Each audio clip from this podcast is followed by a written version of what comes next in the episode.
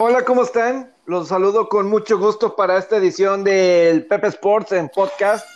Y qué gran día, porque parecía que nunca iba a llegar esta temporada de Grandes Ligas 2020, pero ya, muchos meses de sufrimiento. Primero la pandemia del coronavirus, luego los mismos dueños querían arruinar la temporada 2020.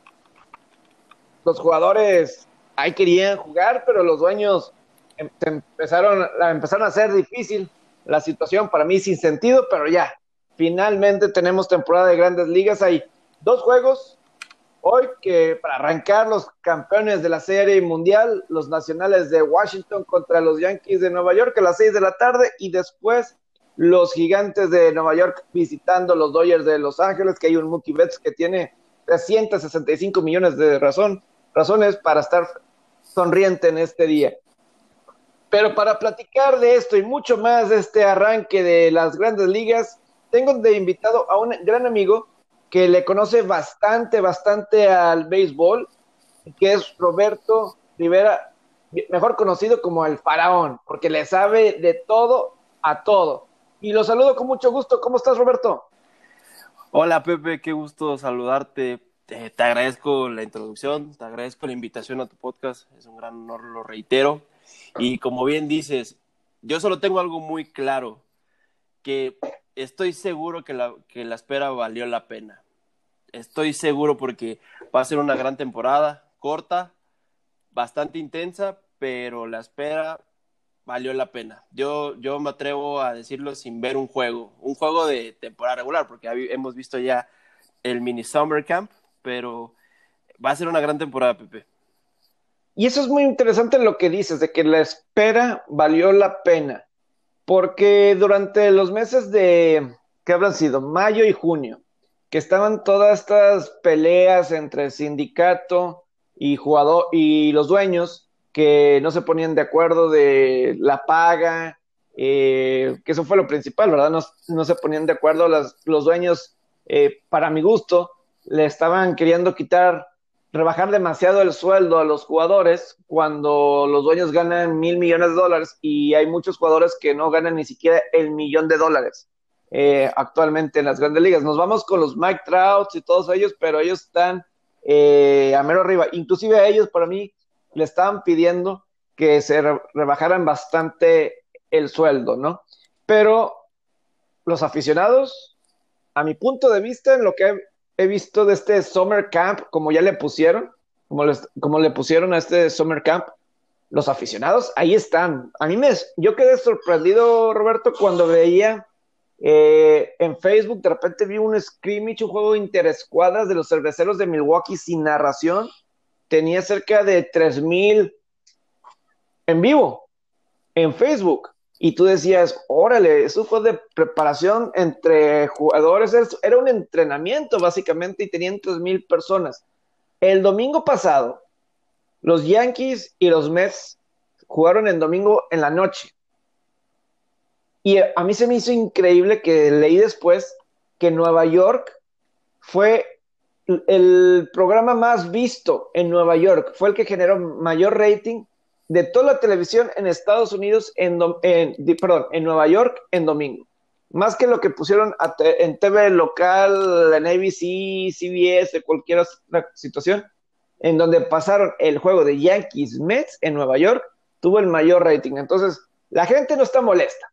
La gente ahí está, los aficionados ahí están, listos para la temporada de grandes ligas.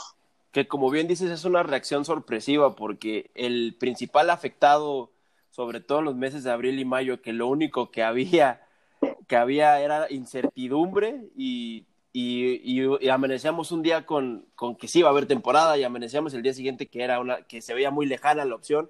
El único verdadero afectado era el aficionado, porque el aficionado lo que necesitaba sobre todo en, en, esa época tan, tan dura de la pandemia, necesitaba buenas noticias, necesitaba algo en que, en que entretenerse, algo que ver en la televisión, algo, alguien a quien apoyar. Eran los más afectados los aficionados. El aficionado yo lo veo bastante fiel, como siempre ha sido el, aficionado al béisbol, no por nada el, el, el, aficionado norteamericano lo cataloga como el, el favorite national pastime el, el, pasatiempo favorito para, para, el, para el americano, tiene bastante respaldo. Ahorita que tocabas el tema del juego de Brewers de, de interescuadras, ese lo pasaron, por ejemplo, en, en, las redes de Brewers, pero, por ejemplo, Dodgers pasó sus juegos de inter, Intersquad, los pasó en su canal, los pasó en vivo y con narración. Y tuvieron altísimos ratings porque ya querían ver a Mookie Betts bateando en Dodger Stadium, querían ver cómo estaban los, los pitchers, cómo querían ver, querían ver el bullpen, querían, querían ver el equipo, aunque fuera entrenando, ¿eh? ya, ya, ya, ya no surgía a los fanáticos tener, tener algo de, de, de, deporte en vivo y, que, y más que nada de béisbol. Yo, yo a la afición la veo metida, la veo, la veo impaciente. Sí, sí veo bastante expectativa la temporada, sobre todo porque hay equipos que, que, al parecer se van a meter a la pelea, equipos que el año pasado no figuraban entre los contendientes. Viene el tema también de lo que pasó con Astros. Fue un off-season bastante, no sé qué, qué opinas tú, Pepe, pero fue un off-season bien, bien, bien diferente y bien agitado, fue bastante candente con, con, los temas de los robos de señales, las firmas, los trades. Ya sabes que de por sí el, el off-season de MLB es, es, bastante, aparte de que es bastante largo, es bastante movido, pero ahora por los temas de, de Astros y de, y de Boston del robo de señales, que para mí, de una vez te digo, Pepe, son los mayores beneficiados de que se juegue sin fanáticos Astros iba a tener bien, bien dura este año. Astros le iba a tener por lo del tema del robo de señales. Es que fíjate, aquí ya están saliendo varios temas, Robert, de lo que estás platicando, porque una de las cuestiones que a mí me tenía más molesto del que a lo mejor no hubiera temporada, que no iba a haber temporada de grandes ligas, era uno, lo que me estás mencionando de los Astros, ¿no? Que pues era bueno, era bueno para las grandes ligas en cuestión de, para muchos en los medios, por alguna razón yo siento que los medios en Estados Unidos critican de más el béisbol, ¿ok? Creo que son injustos. Muy de acuerdo, muy de acuerdo. Son, muy duros con las críticas, con los escándalos que tienen, son muy críticos con que la falta de popularidad en las grandes ligas, etcétera, y le ponen a veces mucha atención al básquetbol, cuando el básquetbol también tiene sus problemas. Pero el que se diera este escándalo con los Astros, yo lo veía muy positivo, porque tenías a un villano, ¿ok? Porque los gigantes de San Francisco, cuando ganaron sus tres series mundiales la década pasada, realmente nadie odiaba a los gigantes. Era un equipo más. Gigantes es campeón. No había un motivo para odiarlos. No había una razón para que te cayeran mal. ¿Quién le va a caer mal al Bruce Bochy? ¿Quién le va a caer mal Mason Bob? A lo mejor a la gente de los Dodgers. es lo que te iba a decir, a menos que fueras una persona aficionada a los Dodgers y vivieras en Los Ángeles, pero fuera de eso no había rivalidad, no había, no había ese odio. No, había ese odio. Entonces, aquí con los Astros era un poco como los Patriotas en la NFL, ¿no? Tenías a ese equipo que, se que odiabas, que no querías que ganara, o los Warriors de Golden State que y ellos que ellos no tienen nada en su contra, no, se les, no, había ningún rumor, pero por alguna razón gente odiaba a Golden State. A lo mejor cuando trajeron a Kevin Durant, eso fue así una cuestión de que, ah, pues quieren tener un Dream Team, ¿verdad? Y entonces hubo mucha gente que se fue el enojo con, con ellos. Pero con los Astros finalmente ibas a tener un, un equipo a que odiar. ¿Que lo vas a querer o lo vas a odiar? Y eso iba a ser fantástico y es fantástico para esta temporada. Exactamente, y le acabas de dar el ejemplo, el ejemplo indicado porque Warriors es un equipo hasta de la misma ciudad, prácticamente las divide un puente y es un equipo que también fue, fue, y yo creo que va a seguir siendo dinastía, pero fue un equipo que sí creó, anima, este, creó rivalidad en, en la NBA. La NBA odiaba, los equipos de NBA odiaban a los Warriors. Y, pasó una situación muy, muy similar con los Giants, porque los Giants dominaron la primer, en la primera mitad de la década pasada, eh, sobre todo el béisbol en la Liga Nacional. Y no generaron esa, ese, ese enojo de, los fanáticos.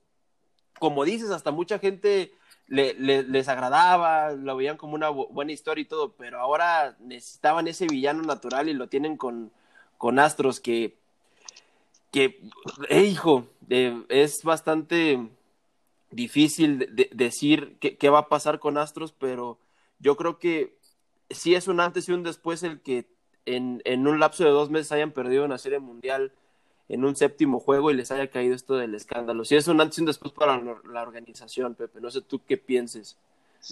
Es un antes o después, mira, digo, es que era una gran historia. Lo de los Astros eh, que en el 2014 adivinaron la gente de Sports Illustrated, que en el 2017 iban a ganar la Serie Mundial. Y George Springer en la portada y cuatro años después ganaron la Serie Mundial. Fue una gran historia.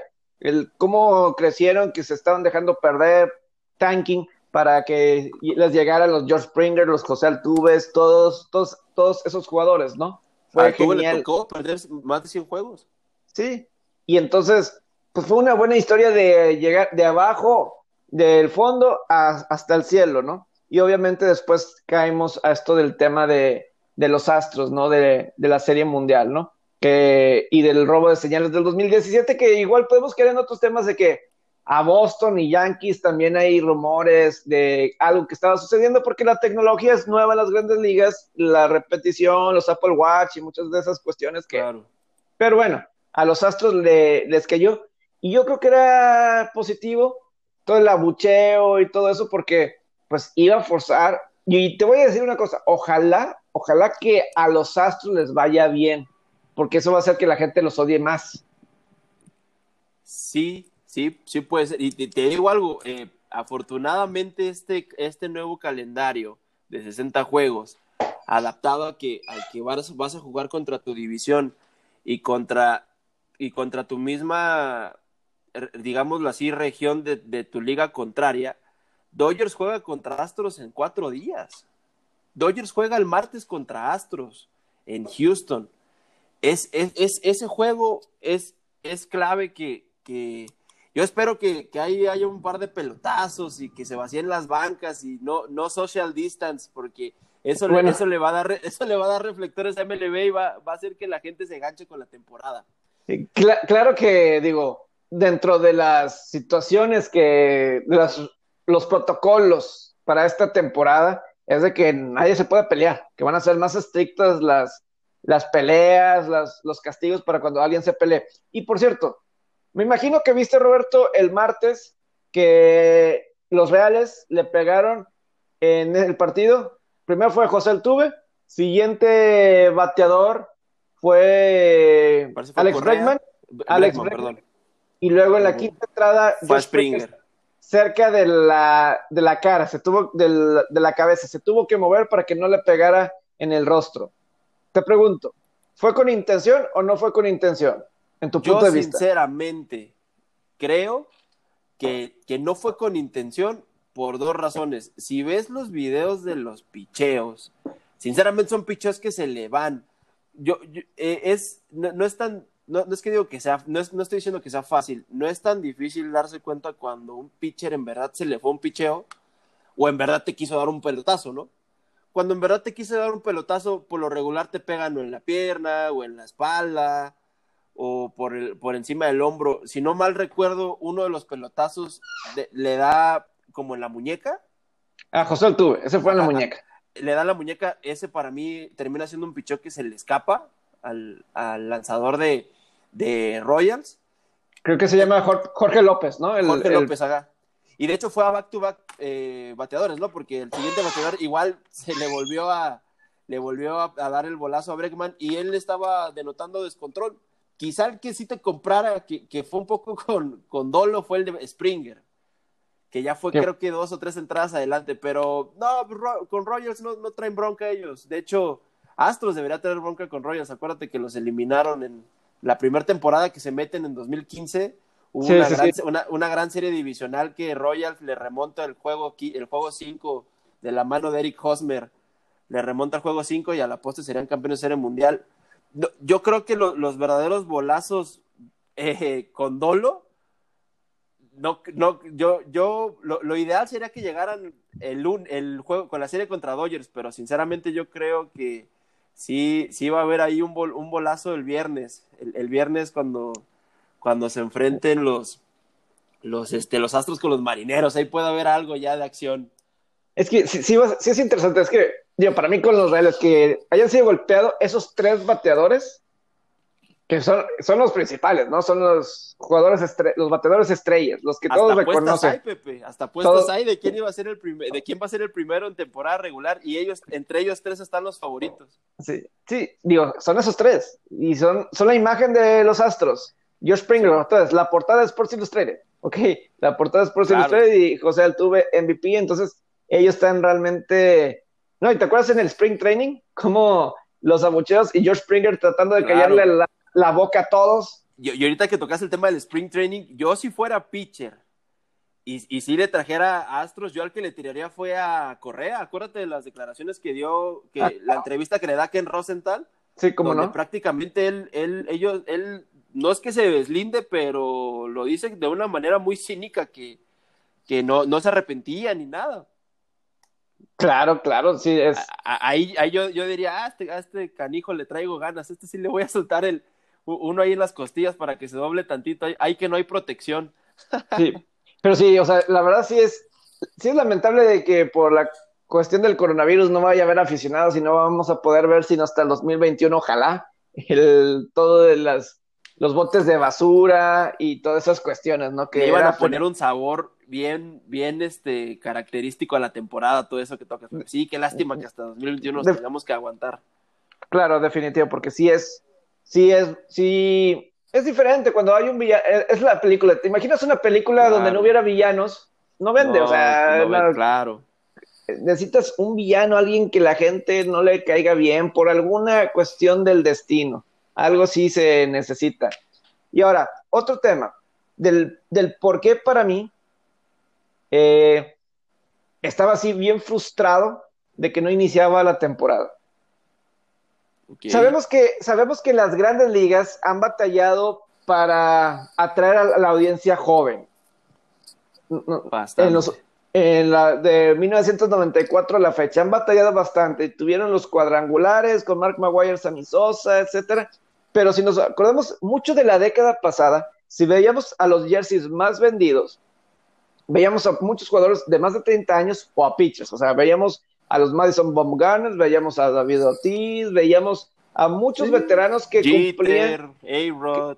Así es, todavía estaban. Exactamente, y si vemos muchos de esos jugadores, vamos a, vamos a decir un David Ortiz, Derek Jeter, pues ellos hicieron su época en los 2000, no tanto en los 2010, en la primera década, entonces, eh, ¿y quién era? Sandoval o Dustin Pedroya que Pujols, Pedroya, Pujol, Miguel Cabrera, pues un poquito, o sea, realmente los estrellas de, eran un Justin Verlander como pitcher. Y sí, sé, que para los tradicionalistas del béisbol el picheo es muy importante y les encanta ver al picheo y, por eso eh, la baja de carreras que había, porque también tocó la bajada de todo el escándalo de los, de los esteroides. Sí, lo empezaron a regular. Y eso causó que hubiera muchos juegos perfectos, muchos juegos sin hit ni carrera. Eso tocó. menos carreraje en los juegos, menos jonrones por temporada. Así es.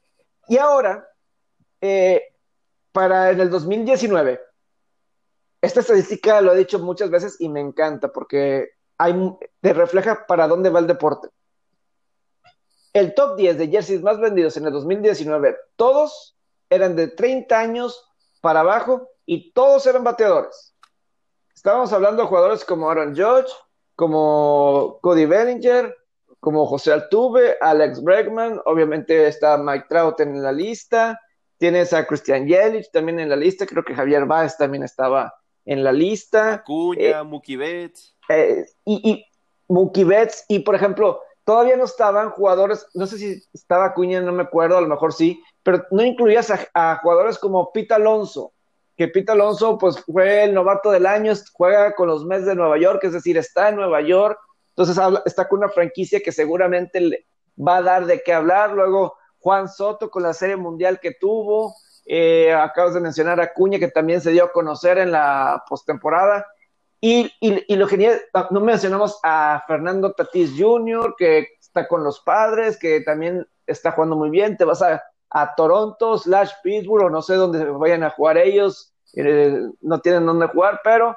eh, ellos pues tienen a Vladimir Guerrero Jr., tienen a Villo, tiene a este jugador Bichete, es decir, está muy bien repartido con muchos jugadores jóvenes que no solamente son home runs, si ves jugar un Ronald Acuña, cómo corre las bases es sensacional. Juan Soto, cómo, cómo Juan Soto contra Milwaukee, cómo pudo correr las bases y fue de una forma muy divertida que estoy seguro que va a traer a mucho aficionado. Entonces, eso yo lo que me tenía así diciendo, qué lástima el que no pudiera haber más partidos porque puedes ahorita eh, mostrar a todo este talento joven que le pueda traer más al aficionado casual que al aficionado, que ya tienes el aficionado del béisbol, ya lo tienes, pero al casual que le va a gustar ver acción diferente.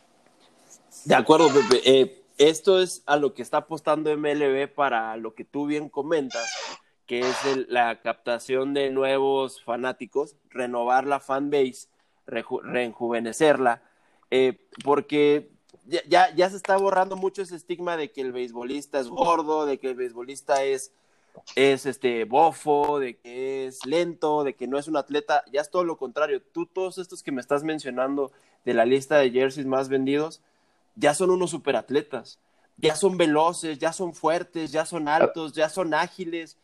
Y yo creo que MLB se dio cuenta que este era el futuro de la liga para rejuvenecerla y, y que llamara más la atención cuando llega Mike Trout a la liga, porque Mike Trout todavía le tocan los últimos años de A-Rod, de Prince Fielder, de eh, el, quizá el prime todavía de, Albert Pujols, eh, los pitchers cuando eran un poquito más llenitos, eh, tipo Bartolo Colón y así, y Trout, y Trout hace que cambien el estilo de juego bastantes equipos, porque Trout viene un jugador bastante rápido en, la defensiva, bastante rápido en la ofensiva, manos rápidas, cuerpo atlético, alto, fuerte, y es cuando de ahí empiezas a surgir una base de jugadores que ya salen con esas características. Tú todos los que me, los jugadores que, que me comentas, son los que van a terminar siendo lo que, no sé, por ejemplo, hace 10 años cuando yo era niño, como yo veía a Pedro ya a Todd Helton, a Manny Ramírez, Big Papi, pero lo comparas, por ejemplo, ahorita con jugadores como Aaron Judge, Cody Bellinger, Mookie Betts, eh, Ronald Acuña, en cuestiones de físico es bastante diferente.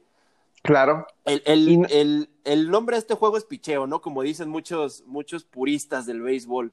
Pero yo creo que la forma en la que vas a. Y, también en el picheo es una renovación, tocando el tema. Ves, ves pitchers, cada vez ves más pitchers arriba de las. Antes veías un, un tirallamas, le decían, 95 millas, ¿no? Que hasta en el, hasta en el Gold Radar que ponen los scores, ponían las flamitas, ¿no? Ahora ya te las ponen arriba de las 100 millas porque ya hay más jugadores que te tiran 100 millas, ¿no? Eh, tienes tienes talentos de, pitcher, de pitcher como Jack Flaherty, como Walker Bueller, como los, los pitchers que tiene San Diego, como el mexicano Andrés Muñoz, tienes a Chris Paddock, tienes verdaderos superatletas en los, en, tanto en el pichó como en la ofensiva, que están rejuveneciendo a la liga y le da una cara más atractiva. Y yo creo que es una gran combinación el que sea una temporada con 60 juegos. Te porque también ese es un problema en el cual han batallado bastante en las grandes ligas, en hacer más cortos los juegos, hacerlos más interesantes, que la temporada no sea algo pesado, ¿no? A, mí me encanta que sea la temporada de 162 juegos, pero sinceramente es difícil seguir la huella de 162 juegos por X o por Y razón. Por X Aquí van a tener un shot de 60 juegos y, yo creo que va a haber mucho enamorado del béisbol al final de esta temporada, nuevos fanáticos. Yo creo que esto, esta temporada le va a beneficiar a, MLB, ojalá se pueda terminar y ya va, a crecer más la fanbase de temporada regular porque la fanbase de post de postemporada, de post está bastante grande porque hay mucho aficionado de octubre. No sé si concuerdas conmigo en eso. Sí, porque es un gran momento para apostar y, ayuda y pues es playoff. Eso. Y, es playoff, ¿no? Y es playoff a, final de cuentas. Pero sí, yo creo que entiendo lo que dices de los picheos, pero ¿estás de acuerdo que para atraer al aficionado casual o común, y no, te, no estoy hablando de los cuadrangulares, porque cuadrangulares sí es padre, sí es divertido, pero el correr las bases. Y no hemos hablado de jugadores como Chris Davis, de los Atléticos, se me fueron no la han arenado, ¿no? O sea, tienes a todos estos diferentes jugadores que te corren las bases y hacen diferentes situaciones. A mí es lo único que sí, yo le pongo los peros a los Aaron Josh, por ejemplo, que para mí Aaron Josh es mucho cuadrangular o se poncha. Y eso, la verdad, no es tan, tan divertido, la verdad. Aunque está en Nueva York y es la estrella de, los Yankees, pero tú me hablas a mí en personal. Eh, pero pues a final de cuentas es un jugador de, poder, ¿no? El caso de, de, Josh, ¿no? Sí, pues, al parecer no le está ayudando que está con Giancarlo Stanton porque está, se está volviendo del mismo estilo. Sí, pues se podría, se podría decir que el mejor bateador que tienen los Yankees o el más completo es DJ LeMahieu. A mí me gusta oh. y me gusta mucho Gleyber Torres. Vi, vi, mucho, mucho progreso en él la temporada pasada y a ver si lo sostiene esta. Sí, entonces tienes esta combinación de jugadores, bateadores jóvenes, que por eso cuando salió, no sé si viste el 30 por 30 de Mark Maguire y Sammy Sosa. ¿El de Long Gone Summer? Sí, ¿no? De Long sí, de Long Muy bueno, la verdad, bastante bueno. Eh, pues mira, eh, lo pintaron muy bonito. Eh, lo pintaron muy bonito y hasta ya el mero final pusieron lo de los esteroides y está bien, porque si somos sinceros, todos disfrutamos eso. Todos disfrutamos. Sí, claro, y, y, era algo que necesitaba el béisbol porque venía de una huelga, venía de, de una temporada sin campeón, eh, los ratings de televisión estaban por los suelos, la gente estaba desinteresada y, y la verdad es hasta curioso cómo esa, esa como en Long Gone, en Long Gone Summer te ponen como en junio y julio se da ese stretch de los home runs entre Sammy Sosa y Mark Maguire y es la época en la que solo hay béisbol, no hay NBA, no hay NFL, no hay hockey, estaba todos los ojos del aficionado norteamericano puestos en el béisbol y se dio algo que enganchó muchos fanáticos. Puede haber algo similar esta temporada porque de hecho hasta concuerdan los meses y la cantidad de juegos con la cual la gente se enganchó con esa rachita. Imagínate este año un, una pelea parejera entre, no sé, Bellinger y Trout o, o el mismo Mookie Betts con, con no sé, con, con, con, con con Aaron Judge, o sea, puede, puede ahí, eso eh, tiene, va, a depender mucho de, de, los rendimientos de las estrellas MLB para, para aganchar más gente, pero tienen la mesa puesta porque lo único malo es de que se les va a emparejar, como habíamos platicado hace algunos días por mensaje que se va a emparejar el hockey y la NBA, pero si ellos encuentran una forma de atraer nuevos fanáticos, eh, los van a poder tener cautivos un buen rato. Sí, porque, por ejemplo, yo me acuerdo cuando iba a salir este documental de Long Gone Summer, que Rich Eisen, vi un video de él, de su, en su canal de YouTube, en el que decía, ahorita en grandes ligas no va a aparecer un, Mark Maguire o Sammy Sosa para salvar el día. Y yo digo, ¿No vio la temporada pasada o qué? Con todos estos jugadores que hay. Y, y, y, te digo una cosa, la lista que, que, menciono, que es top 10 y jugadores jóvenes, es la mejor noticia que tiene Grandes Ligas. Prometo que si veo una nota que hice para Multimedios Deportes cuando estaban las paredes y estábamos nosotros eh, hace 4 o 5 años, y los jerseys, muy diferente. Sí, muy, muy diferente. O sea, un Scherzer sí estaba arriba. Y la verdad que Scherzer está arriba con todo. Es un gran pitcher, pero no vende Max Scherzer. No vende. No vende como para la afición que solo Había mucho pitcher y, todo eso. Y un amigo de nosotros, César Cubero, que también le maneja mucho los números, así es. Y dice: sí. sí, sí. O sea, por ejemplo, en la NFL no vas a ver si obviamente tienes a tus jugadores, tus defensivos, así, pero ¿quién va a vender? Te va a vender el coreback, te va a vender el jugador ofensivo. El que da el show. Sí, el que da el show. En la NBA, sí tienes a los Dennis Rodman, pero son únicos, esos personajes, son personajes. Vas a buscar el que te va a notar y todo eso, y que te va a dar cosas divertidas. Eso es a lo que se está apuntando. Entonces, con esta temporada que se viene de grandes ligas, de 60 juegos, con estos jugadores da para mucho, da para mucho y espero que, y eso es una lástima, voy a decir, de las grandes ligas, que creo que no son buenos vendiendo a los jugadores. Estoy hablando ya de directivas, de, de Rob Manfred, el comisionado, creo que le falla en ese sentido. Eh, Roberto, si te soy sincero, yo, yo creo que sí Digo, el mismo Mike Trout, el, mismo Mike Trout te, te lo dice todo. Eh, ah, Bryce Harper, Bryce Harper también estaba en la lista, ¿cómo se me va a olvidar Bryce Harper? Pero son todos, todos estos jugadores jóvenes, ojalá que las grandes ligas sepa cómo vender a esta generación. Si lo sabe vender, puede que estén viniendo mejores jugadores más jóvenes que voy a decir en la NBA. Sí, tienes un podcast muy bueno sobre ese tema, eh, de, que Rob Manfred sí, sí deja mucho que sean en ese aspecto. Y como bien dices, tienen ellos que, que agarrarse de, del talento joven que está surgiendo, que es el que está haciendo que muchos, muchos niños, jóvenes, aficionados nuevos estén volviendo a ver el béisbol porque les, tú, tú, mismo lo ves en los highlights y en los videos de YouTube que más vistas tienen. Eh, sí, el, el, el, pitcher es quizá, quizá el, elemento más importante del juego, pero los highlights están llenos de jugadas a la defensiva, de jonrones, de, de, de un corrido de bases rápido, de, de todo ese tipo de, de, circunstancias más que de un pitcher tirando strikes. Claro. Ah, y, aquí. Y, ajá. Sí, no, y es que no termina porque eh, de lo que estás diciendo, me, inmediatamente me mandas a un tema que quiero tocar. Así. Sí, por eso eh, tiene que depende mucho de los, como te he dicho en, en el anterior, en mi anterior comentario, depende mucho de los Pete Alonso, de los Cody Bellingers, de los Tatis Jr., del Ronald Acuña, los, los jóvenes bateadores que trae White Sox, Luis Robert, todo, White Sox, Abreu, eh, eh, Tim Anderson. Sí, sí, claro, dependen de esa espectacularidad, ¿no? El mismo Shohei Otani, que es un producto que para mí es el prototipo del beisbolista futuro.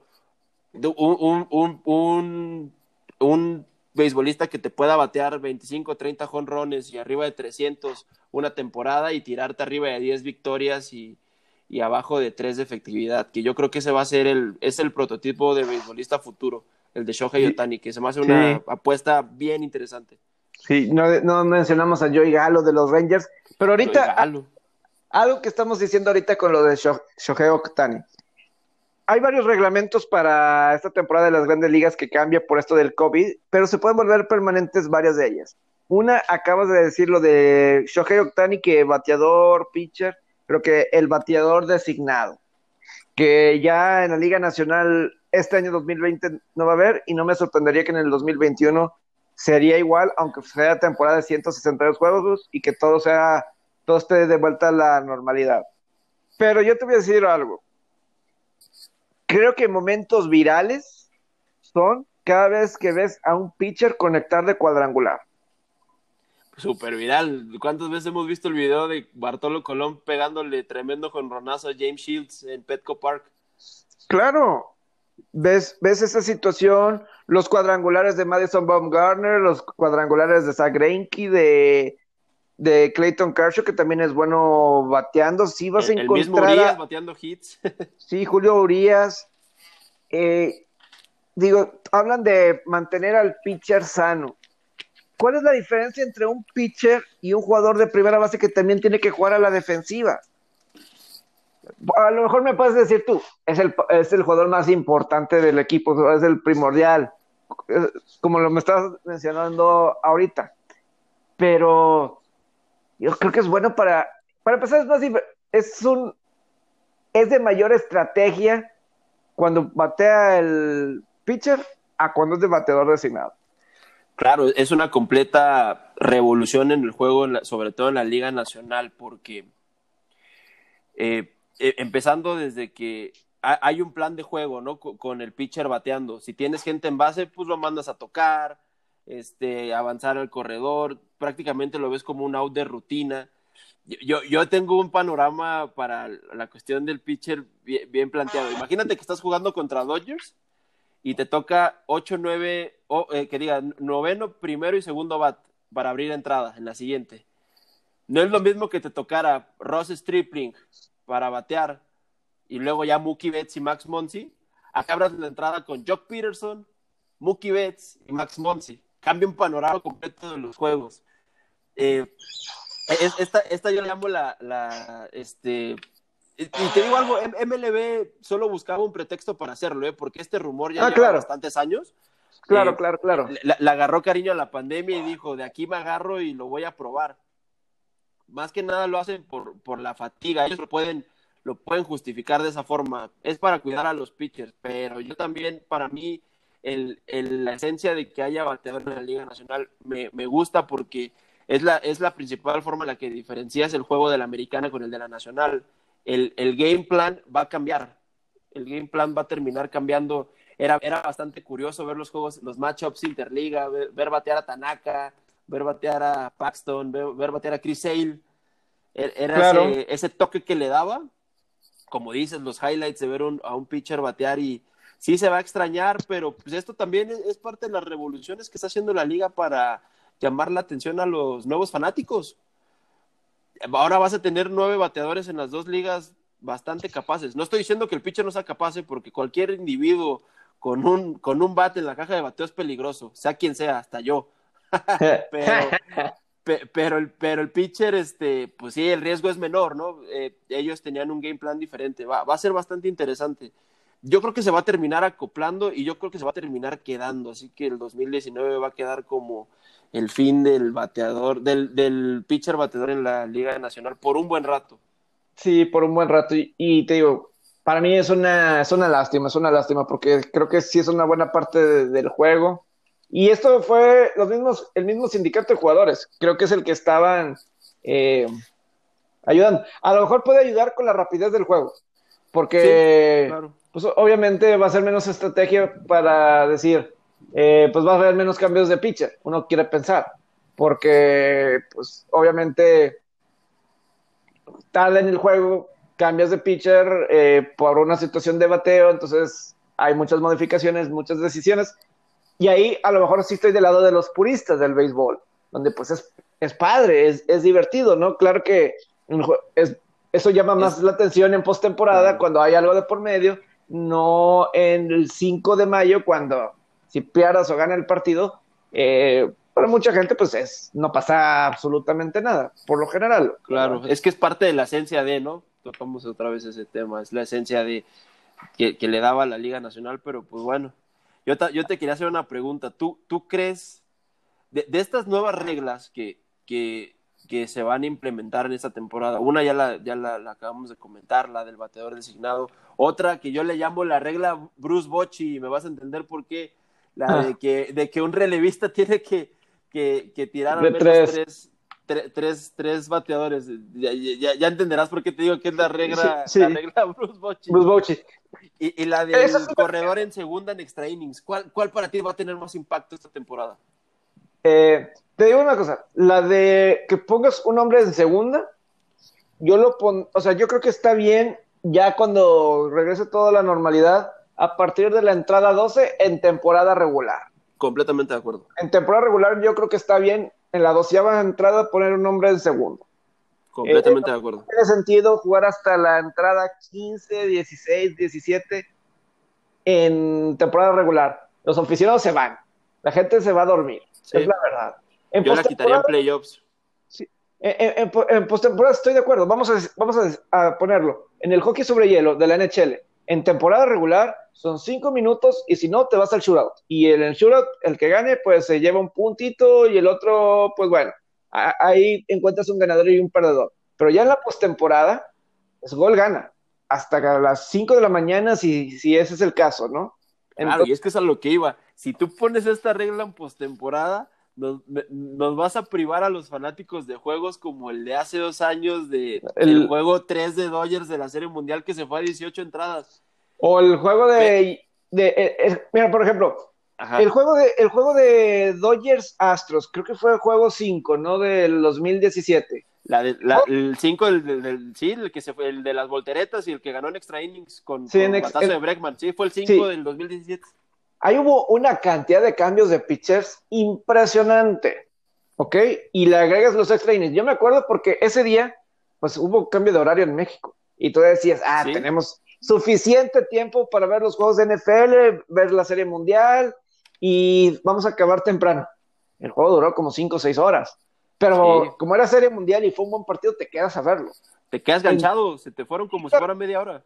Sí, pero temporada regular no va a pasar eso, por más que sean los mismos equipos.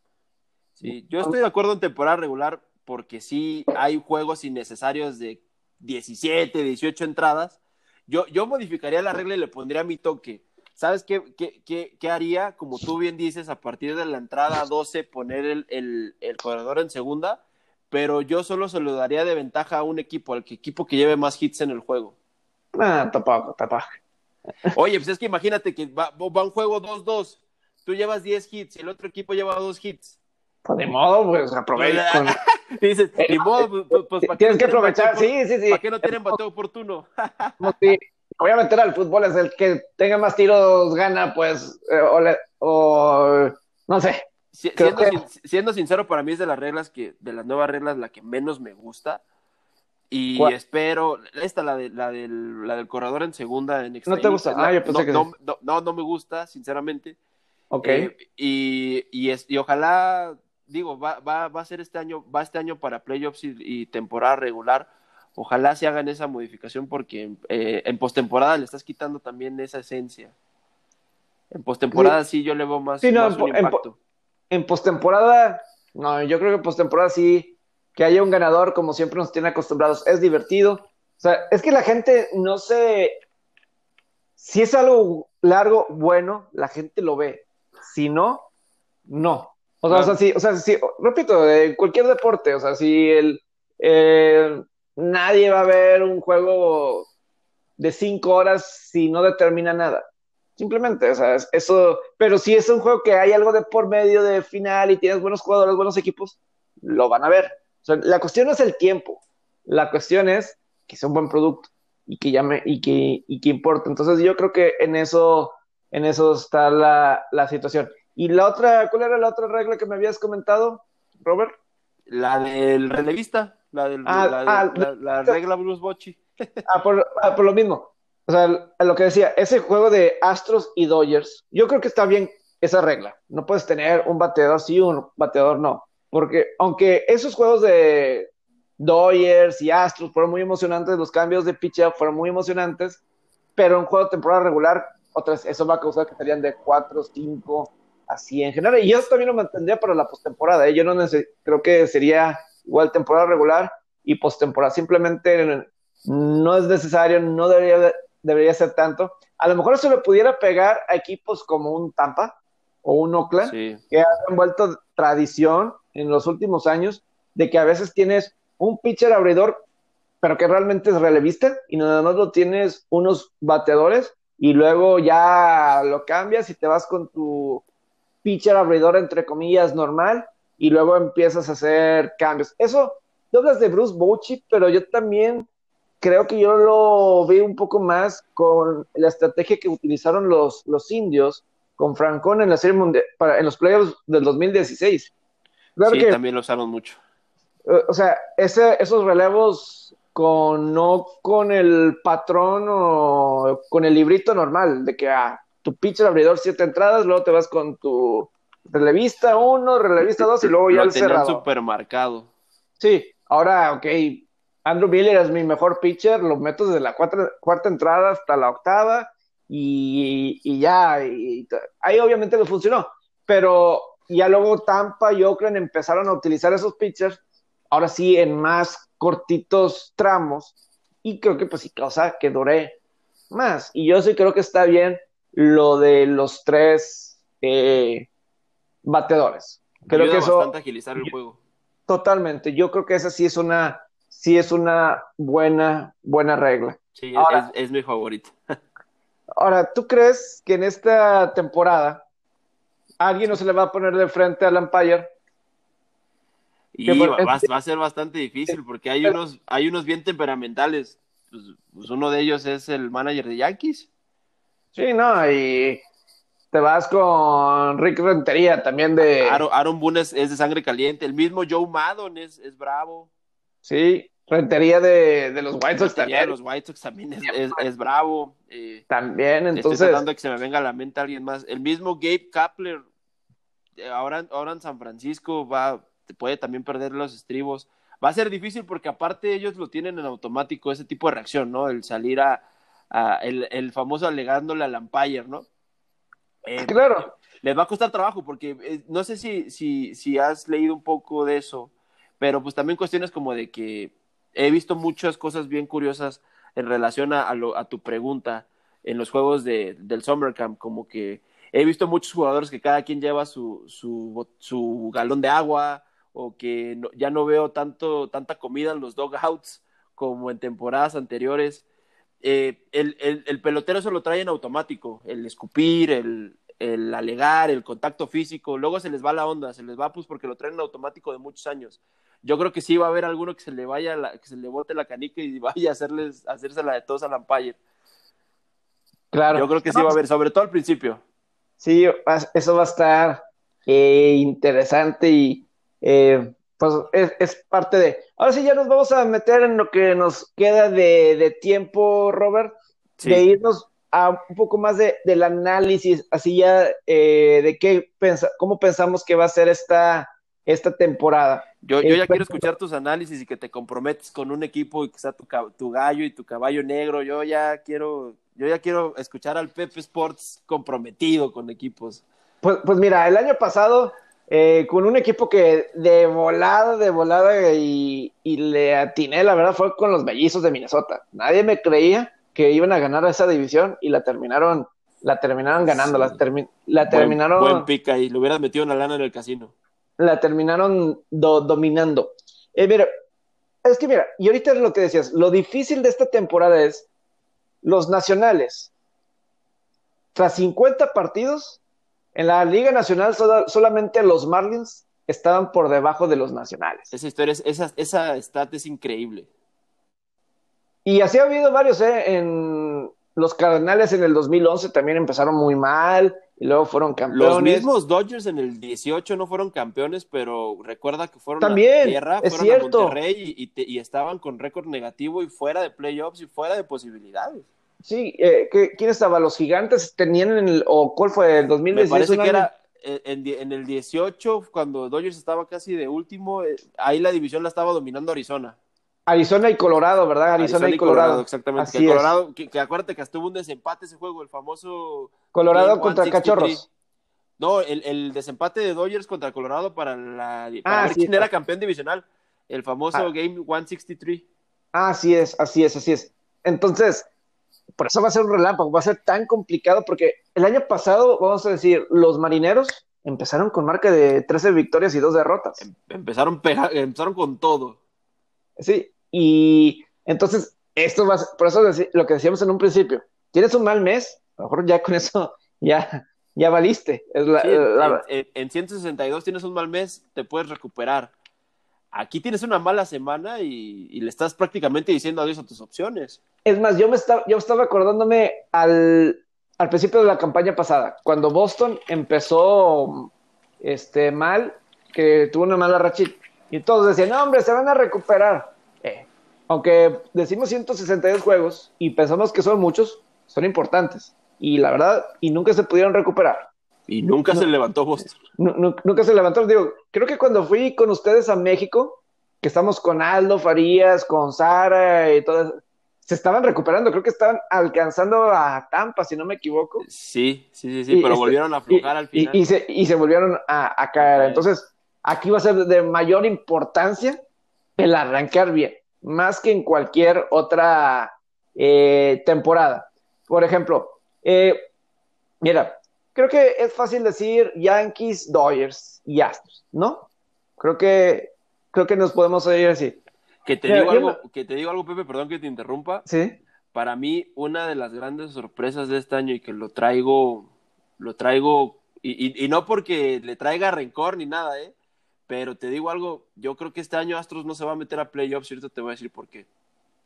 ¿Los Astros no van a calificar? Yo creo que pues, se pueden quedar fuera. Puede ser una de las excepciones de este año Astros fuera de O sea, tú sí, crees, tú sí crees en esa maldición del escándalo. eh, no, no, quizás no, no, no, la famosa campeonitis ni eso, pero eh, yo, yo estoy viendo un poco debilitado el picheo. para mí dejaron ir, dejaron ir su, su pilar en el, en el bullpen que era Will Harris, que se fue a Washington. Eh, van a arrancar sin cerrador, sin Osuna. Urquidi les iba a hacer muy, muy, buen, muy buena chamba de abridor y tampoco va a arrancar. Creo que no arranca tampoco Correa. Y yo siento que ya va a empezar el, ya, ya va a empezar un poquito el declive de Grinky y de, y de Verlander. Y te digo algo, eh, ese equipo operaba muy bien porque AJ Hinch es un gran manager. Fuera de lo de las trampas y eso, AJ Hinch para mí eh, era uno de los mejores, es uno de los mejores managers de la liga. Y a ver qué tal se acomodan con Dusty Baker. Sí, pues mira, es que, pero deben de ganar la división, ¿no? Tienen una ventaja, que es una división no tan, no tan difícil, ¿eh? Sí, o sea, es que esa es la, la, duda, digo, los rivales en esa división pudiera ser Oakland y los Atléticos, ¿no? Con Anthony Rendón, con Mike Trout que dice que sí juega. Los Angels, sí. A, Angels siento que le falta un poco de pichó abridor, no trae un buen brazo, pero oye, échale un ojito a la rotación de Texas y digo, no, no estoy diciendo que Texas es el caballo negro, pero tener en una misma rotación a Corey Kluber, a Mike Minor y a Lance Lynn, no es, ya quisieran muchos tenerla, ¿eh? Y sí, digo, a lo mejor un Lina eh, no ha sido lo de antes, o sí, o sea, ha sido subir y baja un poco su, Kluber también ya va un poquito para abajo.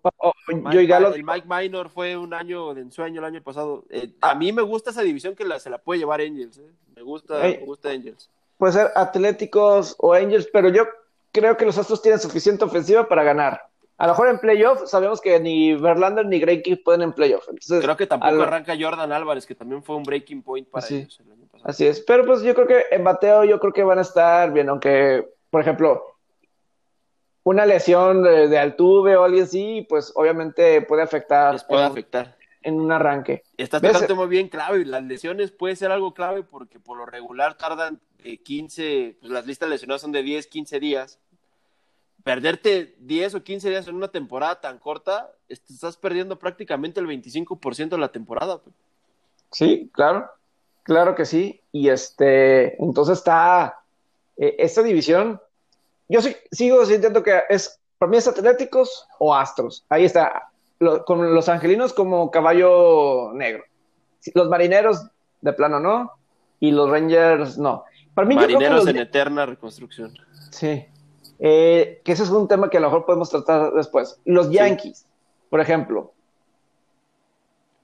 Yo creo que la tienen, es Yankees y, Tampa. Boston, eh, los dueños pensaron que hay que bajarle la lana a la nómina. Eh, está en completa reestructuración, están aprovechándola. Por eso no, no por eso no se quedaron con Mookie Betts. Y creo que que Alex Verdugo va a ser muy, es un muy buen refuerzo para Boston. Le va a ir muy bien en Boston Alex Verdugo. Entonces, yo sí creo que, o sea, yo creo que sí es Yankees y, Tampa es eh, Cash, un gran manager, digo, con lo que ha hecho Cash en los últimos dos años, sensacional. Creo que está ahí de candidato Tampa para calificar, pero a lo mejor Toronto tiene mucho talento joven, pero pobres, no tienen casa. No sé, eso les va, eso les debe afectar. les va a afectar eso les debe afectar. Es una gran eso les debe de afectar. Eh, eh, hicieron una gran contratación con Honjin Ryu. Les va a ayudar, le va a ayudar bastante, sobre todo con los pitchers jóvenes. Pero sí, yo creo que este año se va a soltar ese, ese line-up con Bobby Shedd, con Kevin Baggio, con Vladimir Guerrero Jr. Y hay otros prospectillos que traen empujando duro. Pero sí, concuerdo contigo, Yankees y Tampa Bay. Y te digo algo, yo creo que está más parejo el tiro de Yankees con Tampa Bay que como mucha gente lo ve. El año pasado la serie, la serie entre ellos de, juegos en temporada regular la ganó Tampa Bay y Tampa Bay fue un dolor de cabeza bien duro para muchos equipos en la americana. Tampa Bay estuvo un juego de eliminar Astros. Estuvo a un juego de eliminar Astros en la serie divisional. Le pudo haber pasado lo mismo que a Dodgers, sinceramente, y fue un juego muy apretado, el juego 5. Eh, pues Tampa es, es, un gallo para mí. Kevin Cash le aprendió lo bueno a Francona y eh, se me hace uno de los mejores managers. Mínimo top 10 de la liga, Kevin Cash. Sí. Y ahora, la división central de la liga americana. Yo veo un trabuco eh, en Twins. Twins es un trabuco, Pepe. Para mí es clave, clave, clave que hayan traído a Josh Donaldson. Eso es para mí clave. Y, digo, y es que el año pasado con Miguel Sanó, que ya está recuperado del coronavirus y todo eso, es clave, es clave eso de, Minnesota. Y aparte ¿Qué opinas del picheo de Minnesota? Es lo que te iba a decir, aparte reforzaron el picheo con dos abridores probados, uno que no lo usaba Roberts y otro que sí lo usaba. Rich Hill y Kenta Maeda llegan a apuntalar esa rotación y son dos muy buenos pitchers abridores. Rich Hill probado, Rich Hill mientras no se lesione es, un, es, es garantía. Kenta Maeda este, va a tener su oportunidad de abridor que no se le iba a dar Dave Roberts y como abridor es bueno. Y a mí el line-up, tener en un mismo line-up a tipos como Nelson Cruz, Josh Donaldson, Eduardo, este, Eddie Rosario, Miguel Sanó, Mitch Garber, eh, el mismo Jorge Polanco, que el año pasado fue una gran sorpresa. Para mí es mi gallo. De hecho, yo tengo como final de la americana adelantándome un poco Yankees Minnesota. Y Minnesota que nunca puede contra Yankees. Y, es lo que te iba a decir, eh, ya, van creo que dos playoffs de los últimos tres que les toca enfrentarse y, los eliminan feo. Fue en el comodín del 17 eh, y el año pasado los barrieron. Desde la era de... De Joe Bauer, siempre ha sido su coco Yankees.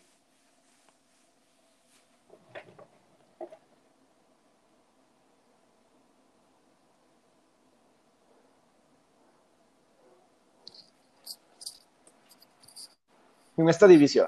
Los indios yo no los cuento, yo creo que los indios no van a calificar. Ese equipo me da tristeza cuando un, equipo así que tenía tanto talento lo, no, no hacen el esfuerzo para mantener al, equipo unido. Y, tiene buen picheo, a mí se me hace que va a ser de los equipos vendedores. Tiene buen picheo, le van a desmantelar lo que le queda bueno a ese equipo, que es el picheo. Y si ya, ya dejaron ir a Kluber, se queda Clevinger, Bieber, no creo, o sea, la verdad, Indios no califica, pero Aquí va un Cenicienta en esta temporada rápida. Los White Sox de Chicago. 100% de acuerdo. Está, tienes a Lucas Yulito, que obviamente dio resultados. Llega Dallas Keuchel, llega Gio González y aparte le agregas a jugadores como Edwin Encarnación, que ya de por sí tienes eh, excelentes jugadores como Joan Moncada, como José Abreu, tienes Tim Anderson. Es decir, tienes un lineup ahí muy interesante con los White Sox y le tienes ya ya tienes a un pitcher estelar como Yolito, le agregas a otros jugadores ahí que, que darle un plus. No me sorprendería que White Sox calificara, sobre todo si aumentan los playoffs a 16 antes de que inicie la temporada regular a 16 equipos. Eh, yo creo que White Sox califica y mínimo como comodín. Yo me voy con White, White Sox, que es un equipo comodín en esta temporada. Para mí también, de hecho, con el formato de playoff actual, que es el que al parecer va a ser, eh, eh, White Sox para mí es el es comodín. Eh, también la incorporación de Grandal, les hacía falta un catcher. No, es que Grandal sea la estrella, pero Grandal es un catcher bueno, de bueno, de bueno para arriba. los prospectos que tienen en los jardines como Eloy Jiménez y Luis Robert van a batear, pero bastante. Tener un veterano como José Abreu ayuda bastante y también llegaron dos, tres, dos pitchers buenos, Gio González y Kelvin Herrera que pueden ahí apuntalar el bullpen. El mismo Dallas Kai que les va a ayudar bastante. Yo veo a este equipo bastante bien. Lo que, lo que me preocupa un poco es que Rick Rentería es un manager acostumbrado a tener no equipos tan buenos como este. ¿No te acuerdas que tuvo, que tuvo a los Sí, claro, cuando, claro. Cuando, cuando, empezaba Rizzo, cuando empezaba los últimos años malos de Cops, fue el manager y fue un muy buen manager para esos Cops con los White Sox ha sacado agua de las piedras Rick Rentería, pero nunca ha tenido un roster como este. Esta es la verdadera prueba de fuego de Rick Rentería de que puede probar de que si es un manager bueno o es un manager del montón. Yo también creo que se va a meter a, a, este a como comodín, a playoff, y, va a ser un equipo que, va a ser protagonista en la americana en los siguientes años, a mi, a mi parecer. ¿Sabes cuál es la división más complicada de todas de definir? A ver, ¿Cuál? dame la tuya. Yo, yo, yo, te, yo, te, digo cuál creo que es la más difícil, el este de la Nacional. Exactamente, el este de la Nacional. Está atascado de... ¿Tiene, los Marlins? Sí, los Marlins, eh, ellos los debieron de haber cancelado como la temporada de las ligas menores. Ellos los debieron de haber cancelado. Hay mejores... Igual Oye, si puedes pones a jugar a los Marlins y a los Sultanes, sí es un tiro parejo, ¿eh? Totalmente, ¿eh? Y me puedes poner a los Tigres de de... Ahí hay unos, unos equipillos que, que, sí pelearían aquí contra Sí, no, no, no. Este, entonces, pero ves a los Nationals, son los campeones de la Serie Mundial.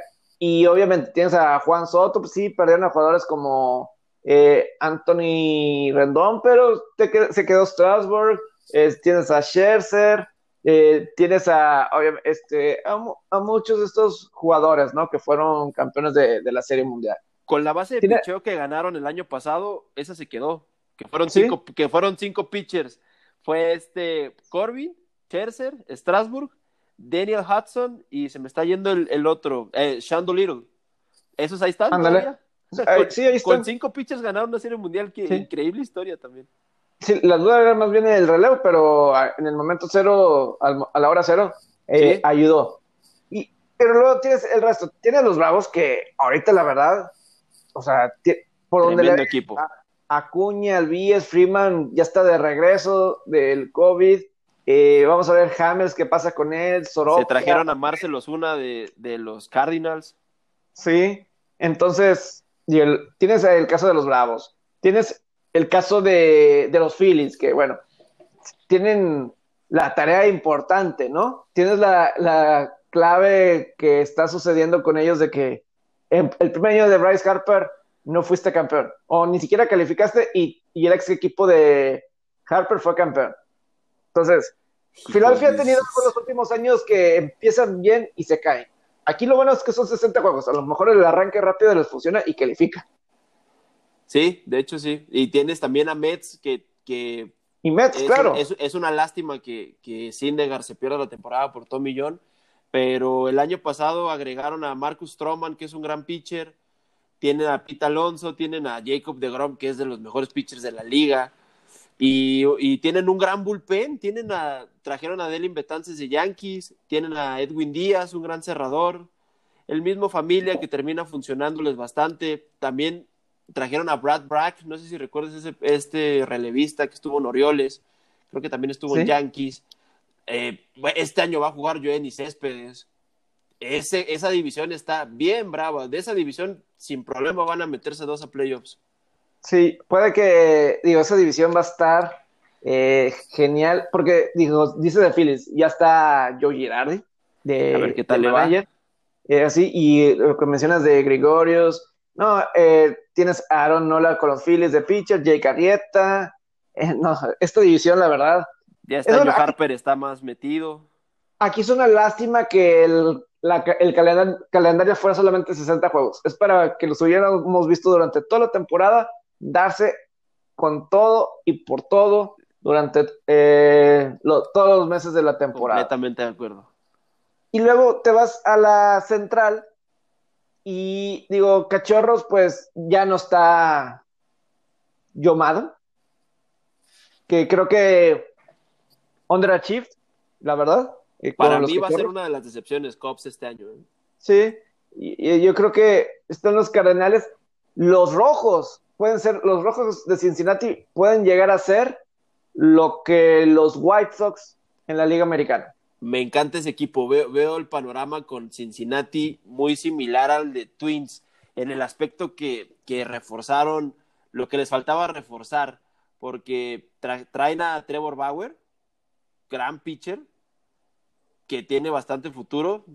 ojalá sostenga, sostenga con talento todo lo que habló en, el, en el off-season. Y para mí, el, el que apuntales es el line-up que ya trae a Aristides Aquino, Joey Boro, Eugenio Suárez, eh, grandes bateadores, lo apuntales con Mustacas y Nick Castellanos, haces un muy buen equipo. Y la verdad, esa división la veo bastante débil. Se la puede llevar Cincinnati y meterse como campeón, porque a Brewers lo veo bastante débil. Lo, lo, ¿Sabes qué está pasando con Brewers? Le está pasando lo que le hicieron a Trout hace unos dos o tres años en ellos, o quizá le siguen haciendo le están armando un equipo a... Eh, gastaron mucho dinero en Yelich y no tienen que gastar en lo demás. Se acabaron el dinero. Ah, eh, eh, con él ya se acabaron el dinero en Trout y en Pujols. Y acá en Brewers es un equipo que no es de, mucho, de mucha nómina y le van a pagar mucho a Yelich, pero ya no le están pagando a los demás. Le están pagando mucho a Yelich y a, Lorenzo Kane. Y están descuidando un poco el resto del equipo. Sí, perdieron a Grandal, a Mustacas, a Thames. Y pues perdieron a Wade Miley de pitcher, que no era mal pitcher. Sí. Entonces yo creo que Cardenales, pues sí es el favorito, pero yo creo que los rojos van a estar ahí en la pelea. A mí también me, gusta hasta que se la lleve Cincinnati, sí. Cardenales, te digo algo, está pasando, ay, como pasó en los últimos años con Boston antes de que se retirara Big Papi. se está haciendo viejo ese equipo, ya eh, depende mucho, depende mucho de, ¿Cuántos años tiene Yadier Molina? Ya, ya rayando los 36 años debe tener. Sí, Yadier Molina, eh, legendaria, pero pues sí, obviamente. Claro, que te digo, el año pasado se metieron a la serie de campeonato, pero sinceramente Washington los hizo ver muy mal, los blanqueó los dos juegos de local, los terminó barriendo. Eh, y quizá ahí lo que, lo que, lo que me hace dudar un poco en, Cardinals es, es, el bullpen. No lo reforzaron bastante. Pero sí, ahí yo creo que el tiro es entre ellos dos, entre Cardenales y Cincinnati en la central. Y, por último, la división oeste de la Nacional, creo que es de las más sencillas. Dodgers debe de ganar. Para, para mí aquí... Para mí no existe otro equipo, Pepe, que los Dodgers. Dodgers. Aquí la, aquí la pregunta es, para mí, los padres puedan cumplir con expectativas. Yo creo que los padres estamos esperando que, o sea, han tenido un muy buen, ¿cómo se le dice? Semillero. Creo que lo han tenido en los últimos años. Y lo ves con Fernando Tatís, tienes a Manny Machado, eh, tienes ahí varios grupos de jugadores interesantes, tienes un, un buen bullpen. Entonces, vamos a ver si los padres pueden cumplir un poco con estas expectativas. Para mí mi apuesta arriesgada, Pepe, esta temporada son los padres y van a ser a mi gusto el segundo comodín. Eh, ellos están, están, van a, van a probar esta, esta estrategia de, traer a un manager que nunca ha sido manager, ni jugador, ni nada. Él, él siempre ha sido de, el, el manager de, de, San Diego. Trabajaba en la, era parte de la, de la gerencia de los Rangers de Texas es una apuesta bastante, bastante arriesgada de AJ Preller, pero AJ Preller llegó a revolucionar San Diego. No se ha visto tanto el, el este, la mano, porque empezó pues limpiando, ahora sí que mejorando la casa desde abajo, pero con JC Tingler, que es el nuevo manager, a mí se me hace que San Diego sí, ya se va a ver la mano en San Diego. Ya se va a ver la mano en San Diego y, y el picheo joven, de la mano de Luquesi, de, de Dinelson Lamed, de Chris Paddock y, de, y del bullpen joven que también tienen, yo creo que puede hacer ruido con, con la división. Tienen una gran ventaja como Dodgers. Dodgers, ahorita voy a tocar el tema de Dodgers, pero digo, tienen una gran ventaja porque vas, vas a jugar la mayoría de tus juegos contra San Francisco, Colorado y Arizona, que son equipos inferiores en, en cuestión de calidad y también te vas a enfrentar a Marineros, te vas a enfrentar a Texas, equipos que son incógnitas. Tienes esa ventaja en el calendario, por eso puedes ganar más juegos. Y, claro. y el, el, cuadro que tienen, a mí se me hace muy buen cuadro y, lo llega a apuntalar Jurickson Profar, que para mí se me hace buen bateador. Tienes a Tatis Jr., tienes a Machado, tienes a, eh, eh, a Eric Hosmer en primera, tienes en los jardines a Tommy Pham, que es, que es un gran bateador para envasarse, un gran primer bat, que eso no tenía San Diego desde hace muchos años un buen primer bat. Will Myers, que sigue siendo bueno mientras no se lesione, y tienen ahí buenos prospectos. para mí es mi caballo negro en la nacional. No, para que gane, pero sí para que se meta como comodín. Es mi caballo negro San Diego. Muy bien. Y digo, y de los Dodgers, la verdad, como tú dices, el calendario sencillo que tienen, se van a dar con todo en la división este. Los Dodgers deben de llegar otra vez a la Serie Mundial. Eh, sí, yo creo que el único obstáculo fuerte que son ellos mismos. Eh, sí, me acabas de, robar la respuesta. Son ellos mismos. Eh, tienen un tienen un trabuco. de por sí llevan varios años teniendo un gran equipo. Lo, apuntalaron con, con dos piezas como Mookie Betts, que hace para mí uno de los mejores jardines de la liga. Tener a Cody Bellinger, a Mookie Betts todo lo que, todo lo que tú mandes por el central y por el derecho no va a picar, Pepe. No va a picar.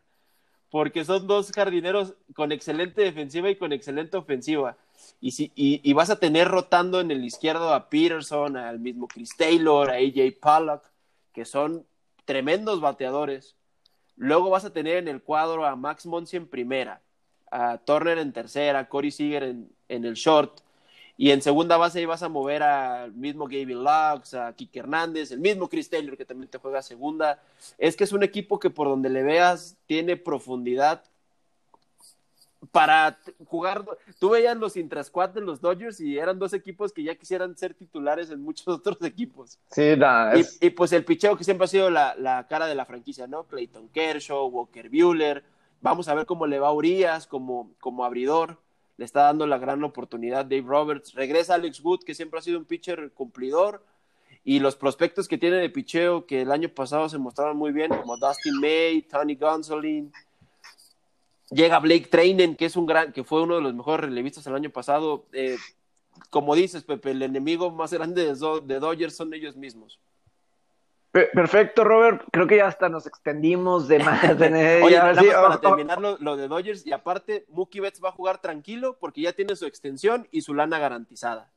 Ah, claro, él ya está Mookie Betts va a jugar tranquilito. Eso era clave para la gerencia de Dodgers, que, que, que lo firmaran a largo plazo. Serie Mundial, ¿quién, quién, quién llega? Para mí es Dodgers-Minnesota, la Serie Mundial. Mira, yo no me voy a ir con Dodgers. Yo creo que al final de cuentas.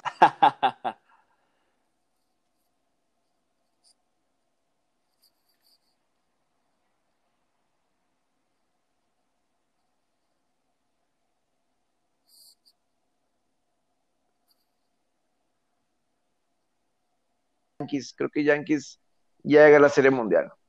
Yo sí creo que Yankees sí llega. Es buena Serie Mundial. ¿Yankees contra quién? Bravos. Yankees Bravos. Sí, yo, eh, Branco, Bravos es un gran equipo y te digo algo, son peligrosos esos equipos cuando ya llevan más tiempo jugando juntos.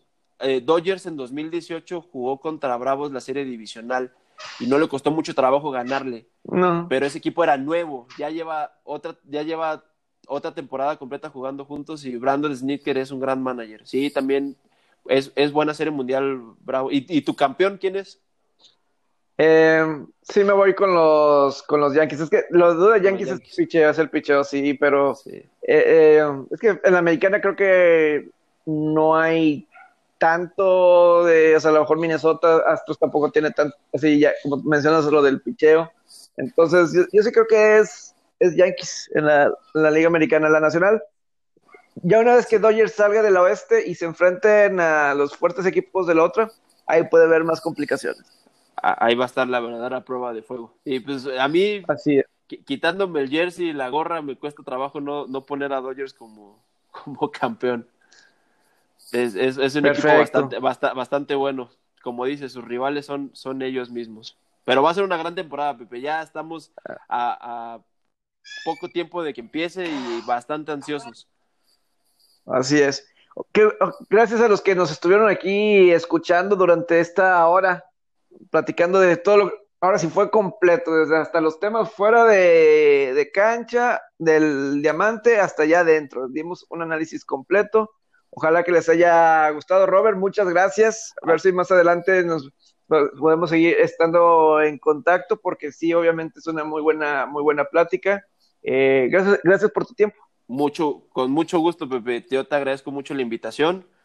Eh, muy, padre, muy padre e interesante el proyecto de tu podcast.